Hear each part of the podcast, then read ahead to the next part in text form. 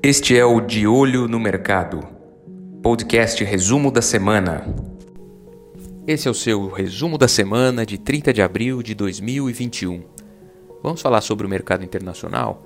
O governo dos Estados Unidos revelou nessa última quarta-feira, dia 28, um plano de investimento de cerca de 1,8 trilhão de dólares, o que chega a quase 10 trilhões de reais na cotação atual, em programas de educação e apoio a famílias que têm crianças pequenas. A proposta é financiar a maior parte dos gastos com uma alta de impostos dos mais ricos, parte essa que já representaria cerca de 1,5 trilhão de dólares nos próximos 10 anos. Também na última quinta-feira, o Banco Central americano decidiu manter a taxa de juros nos Estados Unidos, apesar de reconhecer que a economia segue em aceleração no país. O comunicado do Fed afirma que os esforços para combater a pandemia da Covid-19 ajudaram a impulsionar a economia americana, embora ainda haja muito o que precise ser feito. Em meio ao progresso das vacinações e forte apoio às políticas, os indicadores de atividade econômica e de emprego se fortaleceram, isso dito segundo o próprio comitê do Fed.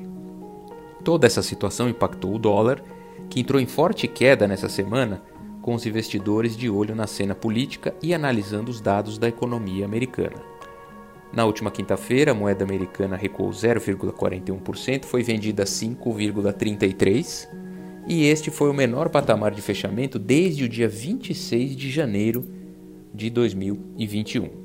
Vamos falar um pouco sobre a Índia, que registrou nesta sexta-feira mais um recorde mundial de novos casos da Covid-19, o oitavo nos últimos nove dias foram registrados mais de 386 mil casos no país. Além disso, foram mais de 3.498 mortes relacionadas à doença no período. Vários estados informaram hoje que não têm vacinas suficientes para dar início à nova etapa da campanha proposta pelo governo indiano, que pretendia começar a imunizar todos os maiores de 18 anos a partir de amanhã. Vamos falar um pouco agora sobre o mercado nacional. O Boletim Focus dessa semana elevou as estimativas para o IPCA de 2021 de 4,92% para 5,01%. Já a nova projeção do PIB é de 3,09% contra os 3,04% da última semana. Enquanto a projeção para a Selic, taxa básica de juros, ela aumentou de 5,25% para 5,5% no final de 2021. Na segunda-feira, dia 26, a gestora Hashtags, em parceria com a Nasdaq lá na B3, iniciou as negociações do primeiro ETF de criptoativos do Brasil, o Hashtags Nasdaq Crypto Index Fundo de Índice, que tem como referência o Nasdaq Crypto Index, o NCI, e será negociado sob o ticker hash 11. A Caixa Seguridade também estreou na Bolsa de Valores de São Paulo nesta quinta-feira, avaliada em 29 bilhões de reais. Os funcionários do banco eram contrários à adesão ao capital aberto, com medo da medida causar demissões. O receio provocou uma paralisação na terça-feira, dia 27, porém a adesão de greve não chegou a 40%. O braço do banco público chega à bolsa pela primeira vez e teve o preço da ação fixado em R$ 9,67, movimentando 5 bilhões de reais no seu IPO.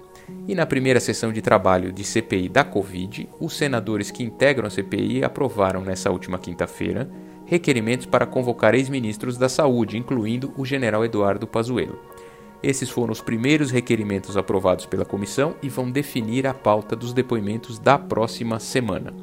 Continue sempre conosco, acompanhe as últimas notícias do dólar, do comércio exterior, da economia internacional sempre conosco e fique mais uma vez de olho no mercado. Até o próximo resumo da semana.